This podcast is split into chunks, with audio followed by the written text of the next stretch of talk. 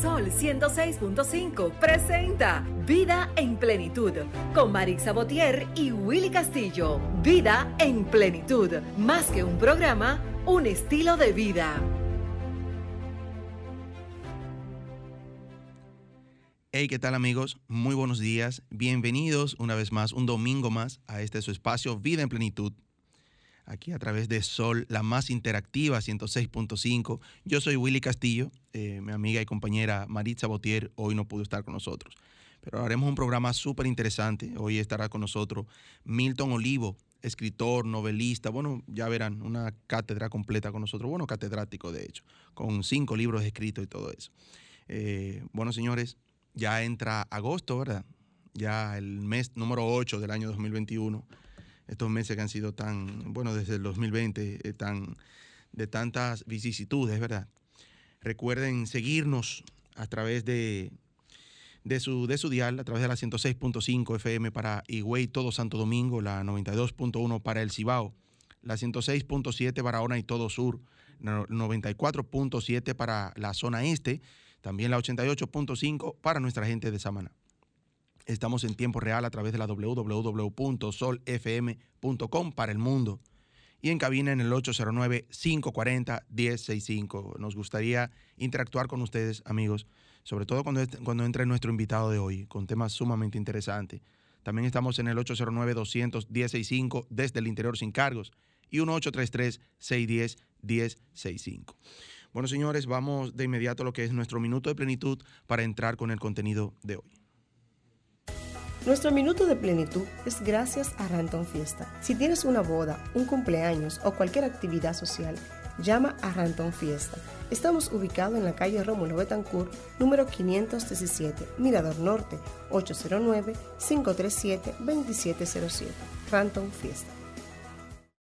Nuestro minuto de plenitud de hoy, amigos, eh, es en honor a nuestro Johnny Ventura, a ese cantante, a, ese, a esa persona que, ha fallecido, pero eh, se fue físicamente, ¿verdad? Pero sus recuerdos, sus canciones, su legado eh, sigue aquí con nosotros. Dice eh, Joan Manuel Serrat en una de sus canciones que nuestros hijos nos tendrán que despedir algún día, ¿verdad?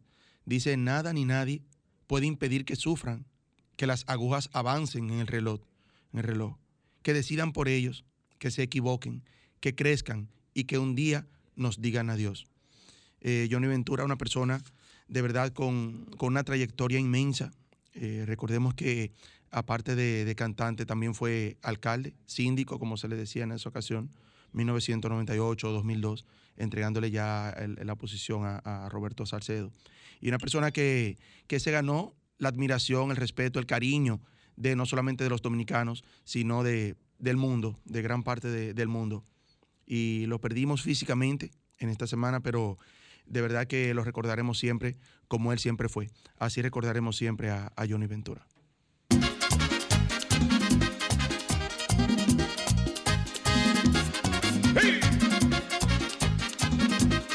Oh.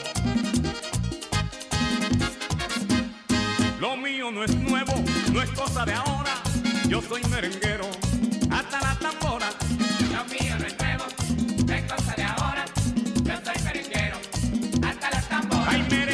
la tambora. hasta la tambora. A bailar con guira y tambora. Hasta la tambora. Ay, esperar que llegue la aurora. hasta la tambora. Mami, si te vas no te vayas sola. Hasta la tambora.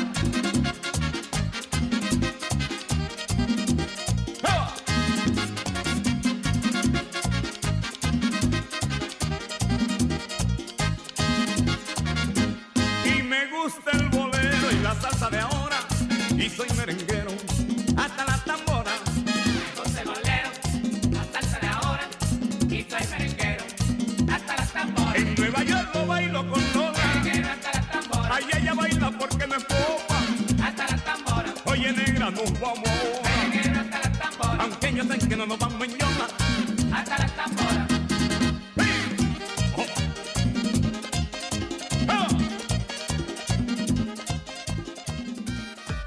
Escuchas Vida en Plenitud con Marix Sabotier y Willy Castillo. Amigos, ya estamos ya de regreso, ya entrando con el contenido que tenemos hoy en el programa, en su programa Vida en Plenitud. Amigos, estamos aquí ya con Milton Olivo. Eh, él es escritor, novelista, cinco libros escritos, cuatro de ellos en venta en Estados Unidos, comercializado a través de Amazon. Sus libros son El secreto taíno, un ensayo histórico sobre la civilización taína, de creyentes y terroristas, ese es el número dos, una novela de filosofía, teología y geopolítica. También tiene el tercero, el tercero se titula Conviertas en escritor, un libro sobre el arte de, de escribir literatura. También tiene un manual de acuicultura, de ese hablamos aquí hace unos programas atrás, para la cría de tilapias, muy interesante. Y también tiene el pensamiento político contemporáneo, donde se analiza la evolución macroeconómica de la humanidad y la situación de la República Dominicana. De verdad que uno, eh, lo- los títulos lo dicen todo. Buenos días, Milton. Buenos Bienvenido días. una vez más. Muchísimas gracias. Aquí encantado de poder compartir tanto contigo como con tus amables oyentes. Así es. Ah, Decía, eh, finalizaba el, el- minuto de plenitud hablando de, de- Johnny Ventura. Y cuando uno escucha esos, esos merengues así de, de Johnny Ventura, yo creo que sobre todo cuando lleguen esos diciembre, Michael, buen día. Disculpa, no te saludé ahorita. Michael, cuando lleguen esos diciembre, que ahí que yo creo que van a llegar esos, todos esos recuerdos, más todavía, de Johnny Ventura. Definitivamente, Johnny era un intérprete del alma popular. Johnny era la picardía, Johnny, pero también Johnny era la conciencia. Johnny alimentaba la identificación con la, con la nacionalidad. Johnny era un reflejo de compromiso social. La trascendencia de Johnny trasciende lo meramente artístico, Sí. sino que es un reflejo de un extraordinario ser humano con un criterio integral de la existencia, porque tanto era dedicado y bueno al showman, al entretenimiento, como a la creación artística, pero tampoco era indiferente a la problemática social y al sufrimiento de sus conciudadanos, de manera tal que estábamos ante un modelo de dominicano que es para ser adorado, para ser reconocido, pero por sobre todo para ser imitado. Así es. Una persona, un defensor de la, de la, de la democracia también en nuestro país. Eso hay que resaltarlo.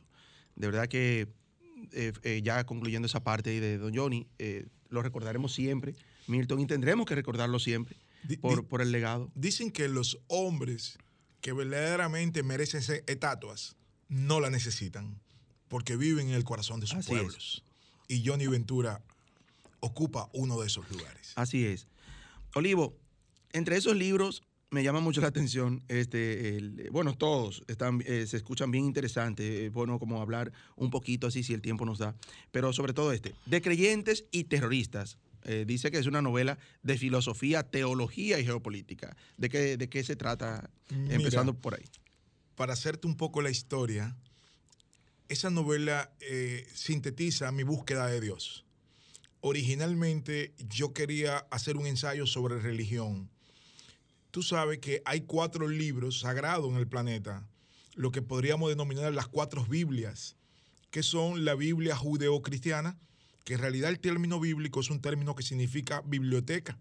Una Biblia es una pequeña biblioteca que está conformada por 66 libros. Luego está el Corán de los musulmanes. Musulmán significa devoto de Alá,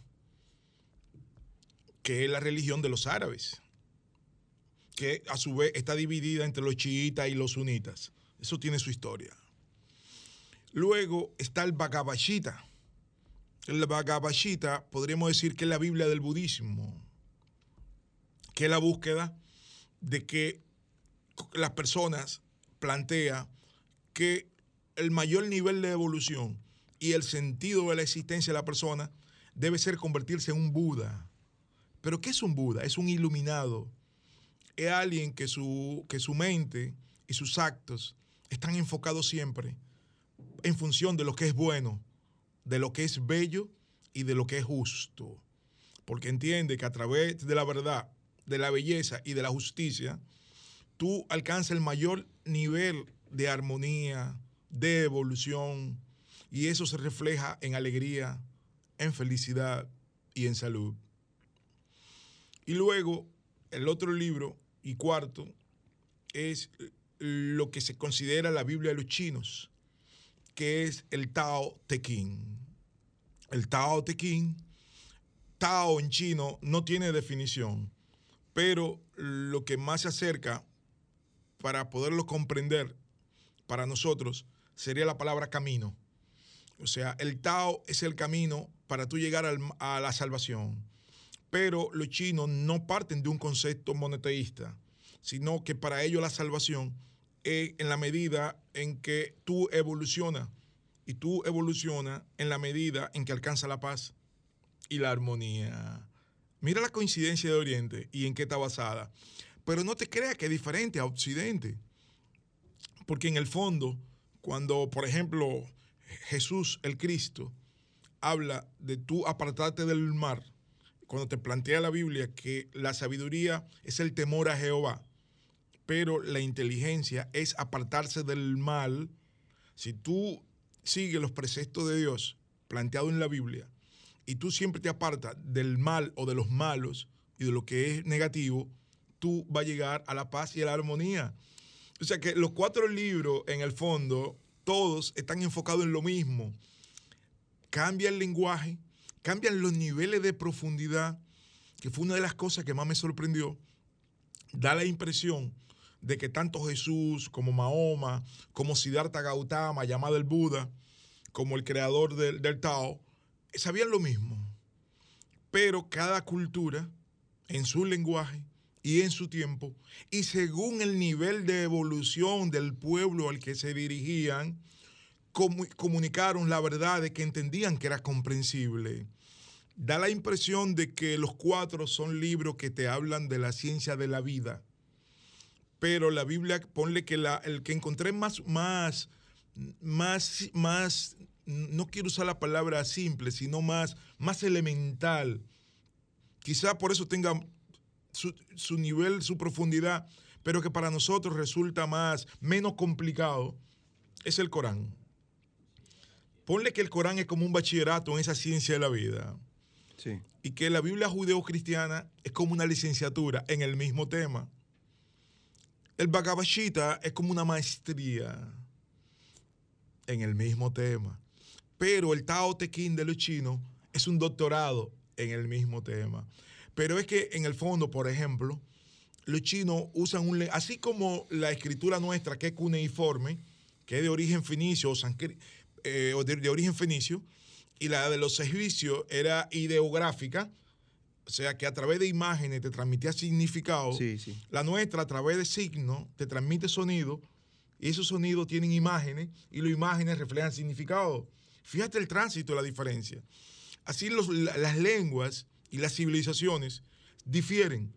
Por ejemplo, para tener una idea del lenguaje de los chinos, en su libro El Tao Te Ching, los chinos te dicen que el sentido del destino de la existencia de una persona es similar al ruido que se produce cuando tú aplaudes con una sola mano. Wow. Sí, De primera tú dices, pero acá, estos tigres se están volviendo locos. Sí. Pero no, cuando tú analizas, si tú aplaudes con una sola mano, tú no generas ruido. No. Entonces, si el sentido de la vida es similar a aplaudir con una sola mano, te dice que no hay un destino predeterminado, sino que viene, viene determinado por tus acciones, que es lo que se plantea. Entonces, ahí caemos un poco donde coincide lo que es la física, la astronomía, la religión, la matemática y hasta la electricidad.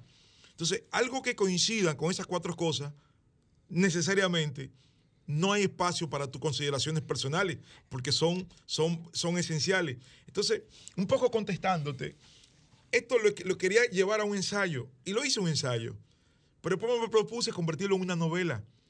Entonces, para darle emoción, le inserté una historia de un grupo terrorista como Al Qaeda. Pero entonces, para poder explicar de dónde nace esto, tuve que entrar a la geopolítica. Y además, para poder explicar la problemática geopolítica del Medio Oriente, tuve que insertarle el origen del conflicto árabe-judío desde Moisés hasta la fecha. Entonces, esos tres temas fundamentales Súper interesante. el análisis de los cuatro libros sagrados, la problemática geopolítica de Medio que tiene como epicentro Medio Oriente, más el, el histórico conflicto árabe-judío, son la esencia de la novela de creyentes y terroristas. Entonces, según su- sus conocimientos, sus amplios conocimientos al respecto, eh, ¿por qué se convierten, si estos cuatro libros buscan el mismo fin, que es llegar al bien, ¿verdad? O hacer el bien, ¿por qué eh, generan tantos conflictos? O sea, tan, ¿por qué se, ha convertido en un tema tan controversial cuando hablamos de, sobre todo de religiones, cuando hablamos de, la Biblia? Porque eh, cada uno tiene una, escala, como me decía, una un bachillerato, una maestría. Todo eso va a depender hasta qué nivel nos expliquen o, tengamos nuestro conocimiento al respecto. Mira, eh, el origen de esos conflictos de que habla es cuando grupos de intereses, ya sea por dinero, ya sea por poder, básicamente, se escudan en la religión para alcanzar sus objetivos. Pero todas, todas están enfocadas en la bondad, en que tú como ser humano, para evolucionar, para acercarte a tu Dios creador, tiene que practicar la verdad, tiene que ser un defensor de la justicia, tiene que ser compasivo, tiene que ser misericordioso, tiene que ser solidario. De manera tal que cuando tú escuchas que se hacen acciones contrarios a esos principios humanistas, usando a la religión como escudo, puede estar seguro que son sin intereses de poder o intereses políticos ideológicos que están utilizando, se están parapetando detrás de la religión para alcanzar sus objetivos. Eso es así. Te pongo un ejemplo, y uno de los ejemplos más evidentes de esto fue la Inquisición. O me voy más atrás, antes de explicarte lo de la Inquisición. Vámonos a Roma. Roma, eh, que tomó su religión de los griegos, cambiaron a Apolo por Zeus, a Zeus por Apolo, perdón, y los romanos, eh, antes de, las sociedades precristianas, eran politeístas. ¿Qué significa esto? Que cada, que cada ciudad, cada región tenía su dios. Entonces, cuando un pueblo le hacía la guerra a otro, el objetivo militar uno era destruir el templo donde tenía su dios. ¿Por qué? Porque las tropas se desbandaban cuando entendían que no tenían que su dios había sido destruido, no tenían protección divina. Entonces eso las desbandaba. Entonces, en ese tiempo, cuando, cuando yo, era, yo era gobernante de un país y mi pueblo, yo necesitaba más riqueza para mi pueblo, yo iba y conquistaba el del otro. Sí. Para quitarle la tierra, le quitaba el ganado para repartírsela entre los míos. A los hombres se degollaban y tomaba, se tomaban las mujeres y el ganado para tú incrementar tu población. Por eso la esclavitud fue una etapa de evolución de la humanidad. Porque antes de la esclavitud, los prisioneros de guerra eran dego- degollados. Y luego de tantos derramamientos de sangre, dijeron, pero en vez de asesinarlos, vamos a ponerlo a trabajar para nosotros y a dejarlo con su familia. Entonces, ese individuo se sometía a eso porque entendía que él no tenía Dios y que el Dios de lo que lo estaban sometiendo era el verdadero Dios, era superior, porque había destruido ese Dios. Y él se sometía tranquilamente y tú eras su amo y él lo aceptaba. Sin embargo, cuando aparece el cristianismo, Jesús plantea, todos somos hijos del mismo Dios. Y nadie puede hacerle a otro lo que no quiere que le hagan a él. Correcto. Eso rompe ese consenso sociopolítico. Entonces esos individuos que antes eran esclavos pacíficos se convirtieron en lo que ahora podríamos decir en cabeza caliente. Sí. Entonces comenzaron a tratar de cambiar el statu quo. ¿Cómo reaccionó Roma? Que es el ejemplo que estamos poniendo. Eliminando a esos individuos revoltosos que estaban, que conspiraban contra la estabilidad del sistema. Pero ¿qué pasa? Pasaron siglos hasta que los bárbaros, que era el nombre que los romanos le daban a, su a los pueblos del entorno, que no hablaban su lengua, que para ellos lo que escuchaban era bar, bar, bar, entonces le pusieron bárbaros. Cuando estos pueblos se unen todos, que son los pueblos que hoy son Inglaterra, que eran los, los, los, los- los- o sea, los ingleses, antes eran los, los galos, los franceses, que eran los francos, los alemanes, que eran los germanos, y así todos los pueblos del entorno decidieron atacar a Roma. Cuando el emperador romano ve que los ejércitos romanos fueron derrotados y que esas fuerzas enemigas vienen para Roma, si en ese entonces podríamos decir que por cada ciudad, a la, so- la sociedad romana estaba dividida en dos. El ciudadano romano y los esclavos. Sí. Ponle que por cada ciudadano romano habían 30 esclavos. Entonces, cuando la clase dominante romana ve que vienen esos, esos- esas tropas enemigas, Sí. Entonces están atrapadas entre los enemigos y los esclavos, que son enemigos potenciales. Exacto. Para mí, el emperador romano en ese entonces tomó una de las medidas políticas más geniales de todos los tiempos. Convocó a los esclavos al Coliseo romano, de la ciudad de Roma, y delante de todo, él se convirtió al cristianismo. Entonces llamaron a los esclavos que se armaran y le abrieron las arme- la- la- la- la- los almacenes de armas del imperio para que se armen, porque ahí vienen enemigos de la fe. Entonces convirtieron a los esclavos romanos en soldados en defensa del emperador. Entonces, a partir de ahí, se dieron las, los procesos que terminaron concluyendo en el catolicismo, pero donde ya Roma no podía seguir, seguir gobernando como imperio porque ya habían sido derrotados. Sí. Pero la oligarquía romana se escudó entonces, digamos, se cubrió con el manto del catolicismo y sigue el reinado hasta el día de hoy. Para gloria de Dios. Excelente. wow, toda una cátedra, de verdad que sí. Un tema muy interesante. Nosotros vamos a hacer una breve pausa, Milton, y, regresamos con estos interesantes temas. Amigos, eh, hoy estamos tomando un, yo creo que todo un diplomado aquí. Michael, yo, ¿verdad, Michael? Estamos conversando con Milton Olivo, escritor, novelista, cinco libros escritos, eh, cuatro de ellos ya en venta en Estados Unidos a través de Amazon. Estamos hablando de, de- del primer libro que le pregunté, me llamó mucho la atención, de creyentes y terroristas, y de verdad que debemos tomar un cuaderno y lápiz porque hay muchos temas interesantes que uno, que uno desconoce, que uno a veces conoce a medias. También hablaba de, eh, antes de irnos a la pausa, de, y ahí nos quedamos lo, que- lo que es la, o lo que fue, la Inquisición. Eh, ¿qué, qué- fue eso? ¿Qué- ¿De qué se trató? Mira, a partir de que Roma, con el apoyo de los esclavos, gana la guerra y se, digamos, nace el catolicismo, después de los respectivos concilios y todo esto, eh, Roma impuso, que fíjate que el Vaticano en el mismo corazón de Roma, en la misma estructura del Imperio Romano, impuso a todos los reyes del entorno, tenían que pagarle diezmo al Vaticano. Y, el die- y quien no pagaba el diezmo era destruido por los ejércitos del Vaticano. Pero nació una religión que en ese entonces se llamaba la iglesia cátara o bávara. No recuerdo bien, estamos hablando del mil, por el 1100 después de Cristo. Pero esta religión, eh, basada en los principios cristianos, en lo- los planteos de- del Maestro Jesucristo, eh, pl- era- se manejaban, que es donde nace la religión, los protestantes, protestantes de hoy, la religión evangélica. Ellos, en vez de darle el 10% a Roma, lo, creaban fondos comunes entre ellos. Entonces, eh, funcionaban como especie de cooperativa. En ese entonces, en el mundo regía el feudalismo. ¿Qué era el feudalismo?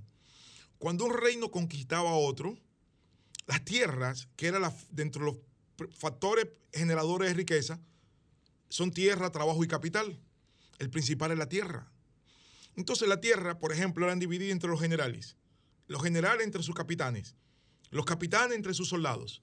Y los soldados entre los siervos, que era el, el simple campesino. Entonces esto la ponían a trabajar y, la- y los beneficios se iban subiendo.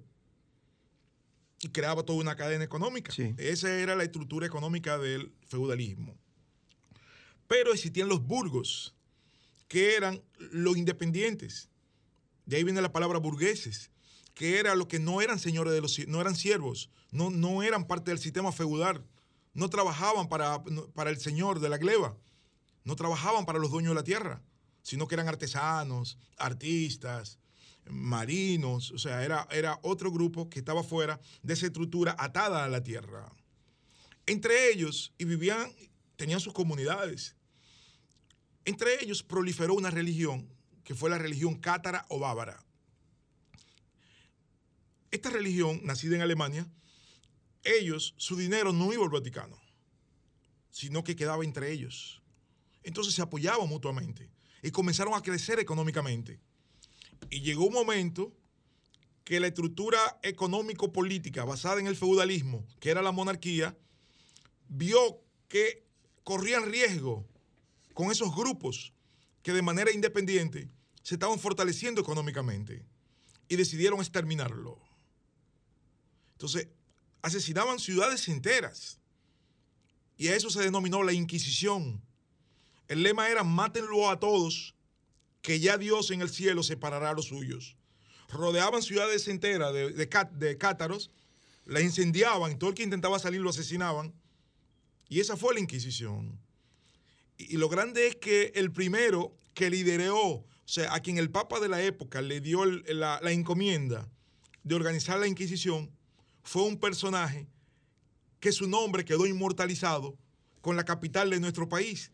Se llamaba Santo Domingo de Guzmán, Wow. que fue el fundador de la Orden de los Dominicos. Sí. Un poco con eso le doy respuesta a su pregunta del origen de la Inquisición.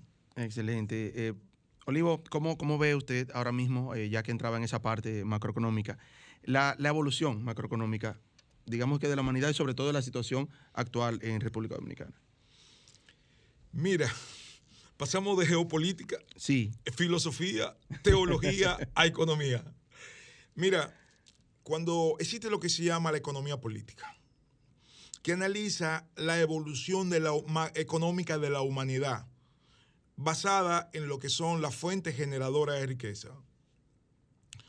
En el primer estadio de la humanidad, la- las sociedades eran nómadas, vivían de la caza y de la pesca y de la recolección, vivían de un lado para otro, buscando qué comer, qué cazar. Después de miles de años desandando,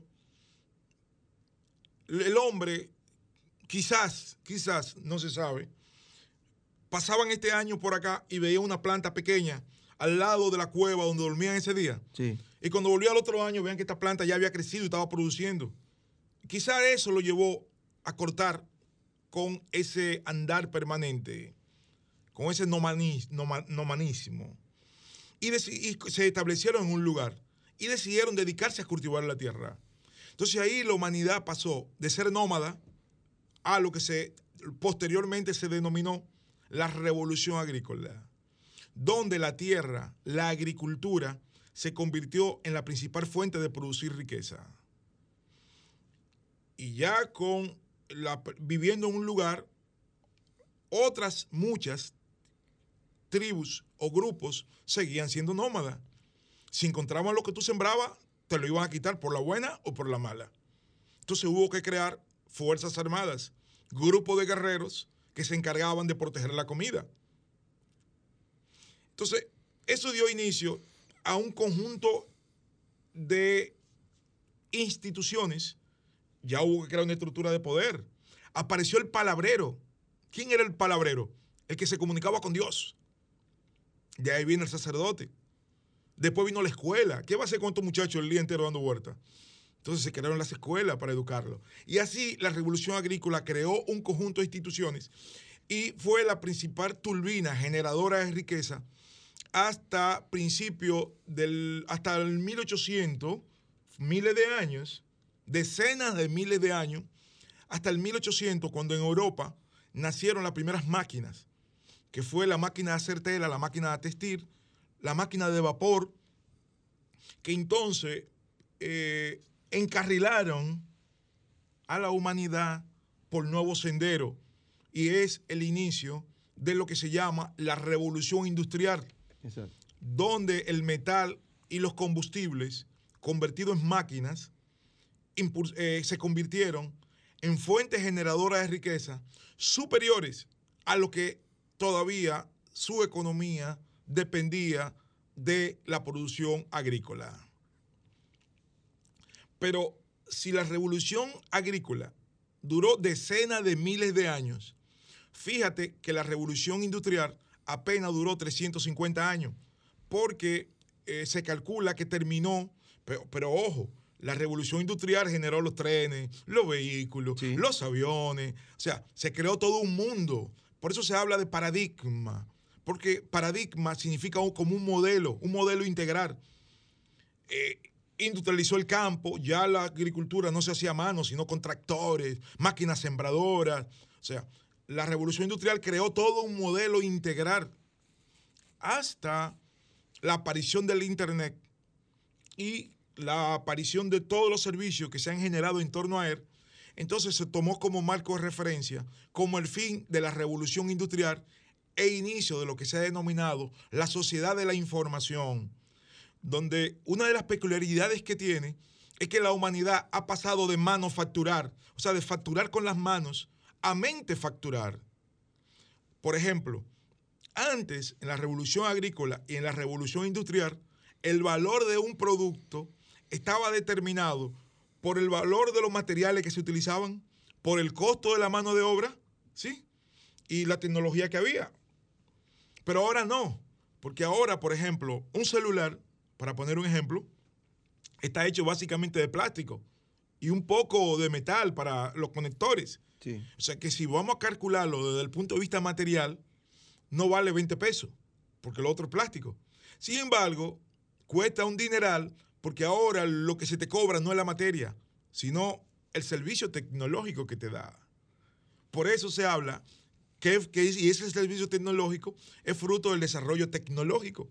Entonces, por eso se plantea que hemos pasado de manufacturar a mente facturar. Ahora, ¿qué ha pasado con la República Dominicana? Sí, por, ahí va mi pregunta. O sea, ¿cómo se han reflejado esos cambios? Ahora voy. ¿En qué parte nos hemos quedado como, como nación? La, la causa fundamental del nivel de su desarrollo, miseria, desempleo y atraso que hay en la República Dominicana es porque somos una sociedad que básicamente y en términos integral no hemos salido de la revolución agrícola.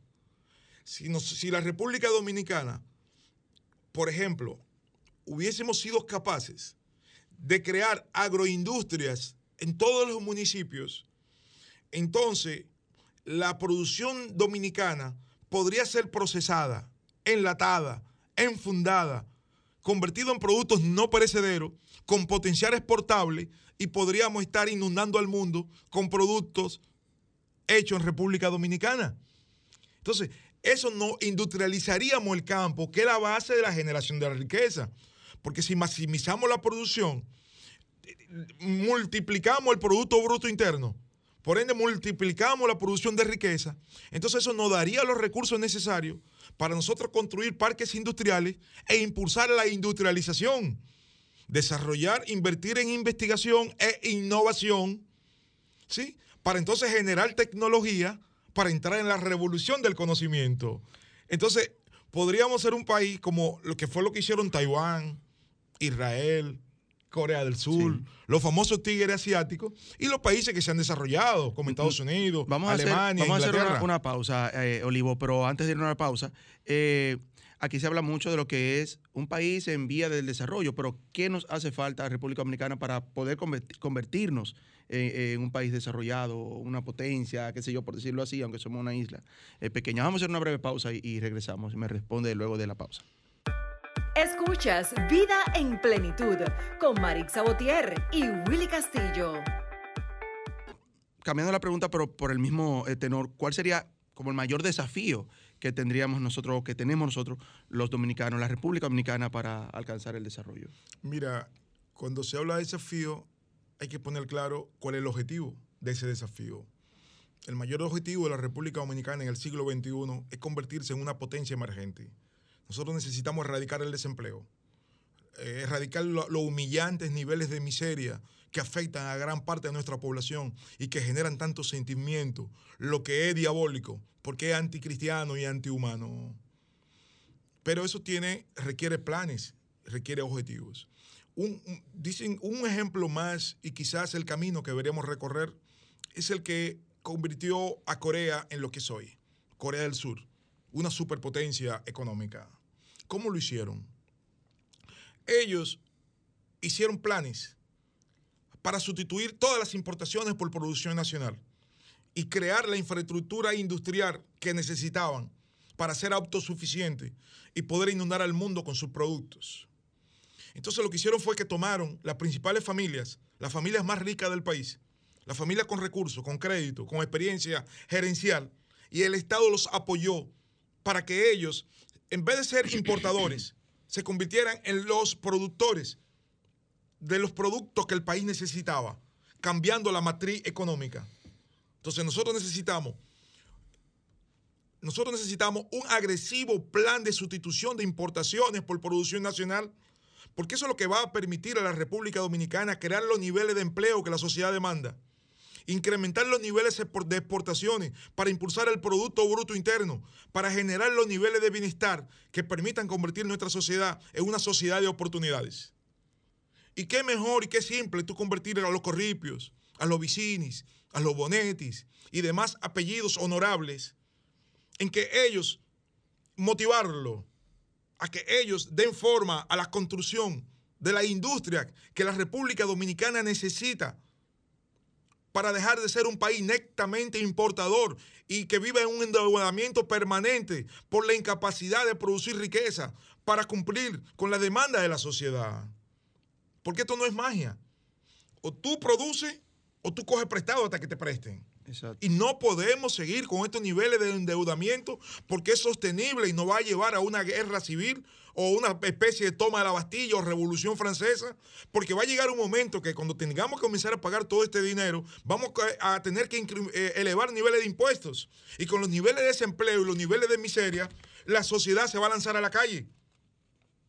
Entonces, la gente va a ver como enemigo a los que ven más ricos. Y en realidad la culpa es de los políticos por no haber tenido la luz, la capacidad de crear la estrategia para convertir a esas familias honorables y con recursos en que sean la, familia que impulsa el desarrollo industrial de la República Dominicana.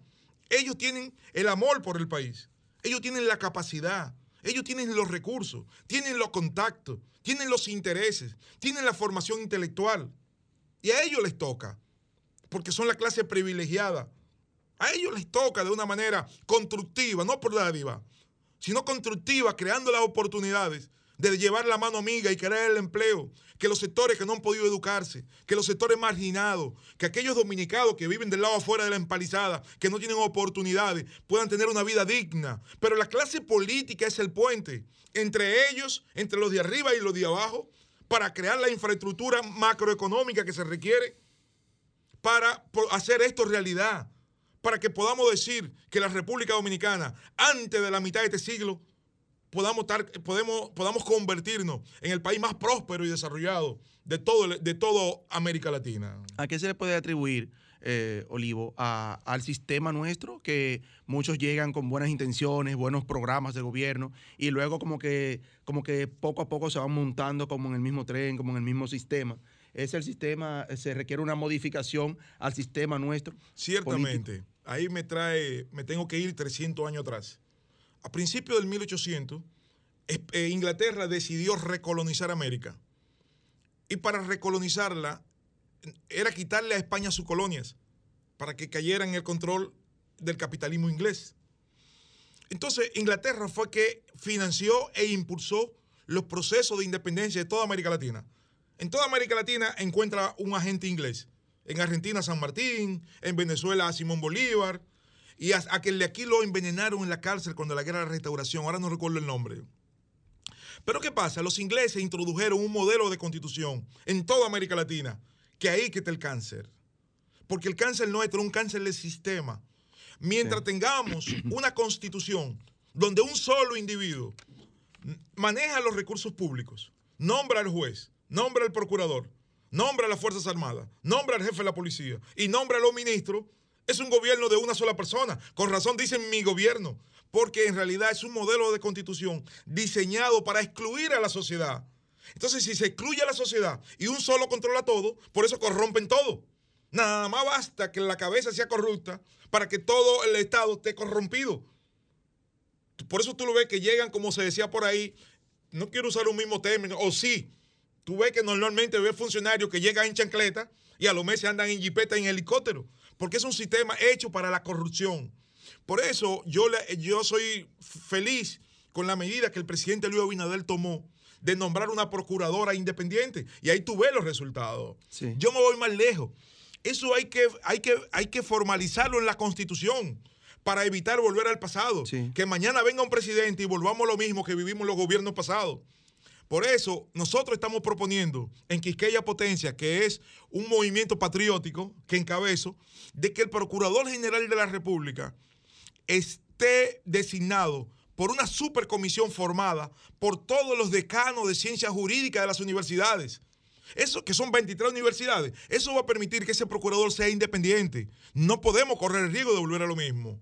Pero que el Consejo Nacional de la Magistratura, que designa las altas cortes, esté formado por, por los rectores de las universidades para darle participación a universidades. Pero eso va a garantizar que el sistema judicial sea independiente.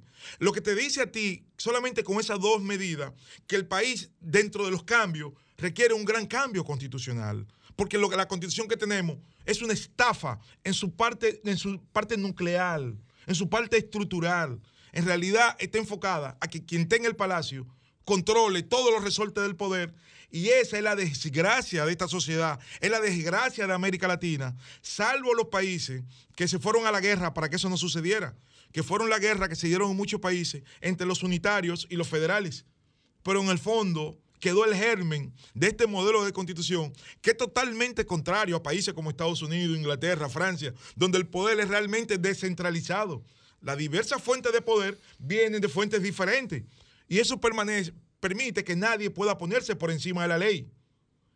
Es el próximo paso que nos toca, porque así como tenemos que hacer cambios macroeconómicos, también tenemos que hacer cambios estructurales del poder. Y eso solamente puede ser vía haciendo las transformaciones necesarias que demanda la constitución de la República para que podemos, podamos convertir a la República Dominicana en una quiqueya potencia. Y eso debemos asumirlo como desafío existencial las actuales generaciones debe trascender los partidos, porque por desgracia la cosmovisión tradicional de la clase política dominicana apenas eh, va más allá del quítate tú para ponerme yo. Sí. Aunque debemos reconocer, porque como decía Duarte, sé justo lo primero si queréis ser feliz, porque es el primer deber del hombre. Y como dijo Neil Armstrong cuando llegó a la luna, que dio el primer paso, que dijo que era un pequeño paso para un hombre, por un gran salto por la humanidad, el hecho de que el presidente Luis Abinader haya designado una Procuraduría Independiente, ya la sociedad está viendo lo que esto significa y la necesidad de perpetuar eso en una constitución nacional. Sí, eso es así. Mira cómo eh, probamos ahora por primera vez, creo, no sé, eh, lo de tener el sistema de justicia independiente. Y mira cómo se han ido viendo eh, los, resultados. Cuántos casos han surgido de todo esto, de corrupción, de posible corrupción, digamos, porque son casos que están en investigación y dejemos que sean ellos que hagan su, trabajo. Pero muy buena esa, esa propuesta. ¿Qué busca Quisqueya Potencia? ¿Qué, ¿Qué, buscamos con este movimiento? La idea es convertirlo un poco en lo que estoy haciendo. Primero, crear la confianza en la sociedad de que República Dominicana puede ser una potencia. Nosotros podemos tener los mismos niveles de bienestar de Estados Unidos. Lo tiene eh, Singapur que apenas mide 700 kilómetros cuadrados y es más rico que Estados Unidos. O sea, sus niveles de vida del país, son los niveles de, salario, de ingreso de la población, son superiores a los de Estados Unidos. Y nosotros tenemos 48.442 kilómetros cuadrados. Somos miles de veces más grandes que, que Singapur y con muchísimo más potencial. Pero vivimos anclados y atrapados y con una camisa de fuerza que no permite desarrollar el país. Y un ejemplo de eso, y en el que vivo insistiendo, es el sector pesquero. Nosotros tenemos 300 mil kilómetros cuadrados de zona económica exclusiva en el Océano Atlántico y en el Mar Caribe y no lo explotamos. Nosotros somos un país con 35 presas hidroeléctricas y cada presa de esta tiene kilómetros de embalse de agua y no estamos produciendo pescado. Nosotros podríamos ser uno de los principales suplidores mundiales de pescado en el, en el mundo. Para ponerte un ejemplo, da pena y vergüenza que República Dominicana importe más del 90% del pescado que se come cuando nosotros deberíamos estar supliéndole al mundo el 90% de los pecados que ellos se comen. Sí, Pero entonces nosotros estamos consumiendo pescado enlatado traído de Vietnam, de Indonesia, de Malasia, de aquel lado del mundo. Cuando nosotros lo que nos sobra es terreno para producir pescado y agua. Y, pero nosotros tenemos pesca industrial que no tenemos. Pero existe lo que se llama la maricultura, para poner un ejemplo, que es la cría de peces en el mar. No lo hacemos, apenas hay una compañía que lo está haciendo. Y tampoco hay interés. Yo apoyo al presidente Luis Abinader, pero el sector pequero no ha recibido un pincho del gobierno. Porque la cosa hay que decirla. Olivo, o sea, hay, sectores económicos potenciales que podrían generar un cambio macroeconómico y seguimos viviendo de espalda. La República Dominicana no puede seguir viviendo de espalda al mar y de espalda al potencial económico que representa el sector pesquero. Olivo, hemos llegado a la, a la parte final, ya a la, debemos despedir el programa, pero una pregunta final. ¿Han presentado ustedes esas propuestas tan interesantes, esa- esos, esos temas, esos conocimientos que pueden servir de mucho a nosotros como nación? ¿Lo han presentado a los gobiernos? Indudablemente, reiteradamente. Pero lo más lindo que me ha pasado es con el ministro de Agricultura. He ido tres veces a su despacho eh, tratando de que nos reciba y no hay el más mínimo interés. O sea, desgraciadamente la sociedad sigue siendo víctima de una actitud que es contraria al desarrollo nacional y que por desgracia no responde a la música que el presidente Luis Abinader ha expresado y ha estado tocando para que sus funcionarios bailen. Por eso a veces me da la impresión de que el presidente está solo y que él anda en una dirección y hay un grupo de funcionarios que anda en otra. Como tampoco, hemos podido conseguir un fondo especial para el desarrollo pesquero, ni que el Banco Agrícola apoye la propuesta de mi pymes acuícola para generar miles de empleos en la zona rural, cuando estamos convencidos de que la acuicultura como una actividad que solamente requiere agua y terreno y alimento, entendemos que era la herramienta fundamental para, el desarrollo, para erradicar el desempleo en la zona rural. Así Pero es. tenemos la esperanza que pueda ser en el futuro. Bueno. Porque tengo la, la certeza, eh, por la información que me ha llegado de tercero, de que el presidente Abinader está interesado y ha puesto lo- la vista pues, a, en desarrollar el sector. Excelente. Así que guardamos la esperanza. Milton, Olivo, muchísimas gracias por su tiempo, por, por- por sus conocimientos, por ponerlo a nuestra disposición, ¿verdad? Eh, nosotros nos despedimos por hoy. Esperamos que, que todas esas buenas propuestas que usted tiene y esos conocimientos puedan ser escuchados por nuestro señor presidente y todas las autoridades que puedan usarlo para bien de nuestra nación. Nosotros nos despedimos hasta el próximo domingo. Ahora viene María Cristina con al otro lado. Un lindo domingo para todos. Esto fue Vida en Plenitud. Escuchaste Vida en Plenitud por Sol, la más interactiva.